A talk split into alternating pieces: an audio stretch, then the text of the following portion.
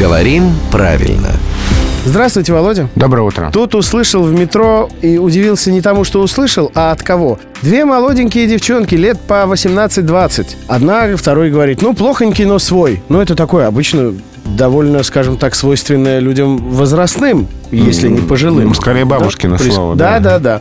Я удивился и вспомнил про вас. Не потому, что вы плохонький, Ну, конечно же, нет. а потому, что меня заинтересовало написание. Плохонький или плохенький, или, может, еще какой-нибудь, да, другой вариант есть. Ну вот, согласно русскому орфографическому словарю Российской Академии Наук, два равноправных варианта есть написания. Плохонький и плохенький. Через О и через Е. Настолько плохо, что насчет него даже особой конкретики можно не добиваться, да? Ну а что касается произношения и э, рекомендаций для нас с вами, для тех, кто перед микрофоном, то плохонький. Плохонький. Рекомендуется в словарях для работников эфира.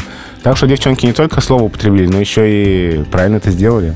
Да, дали нам пищу для размышлений, для целой программы, которую мы ведем вместе с главным редактором Грамотру Владимиром Пахомовым. Он появляется здесь каждое буднее утро в 7.50, 8.50 и в 9.50.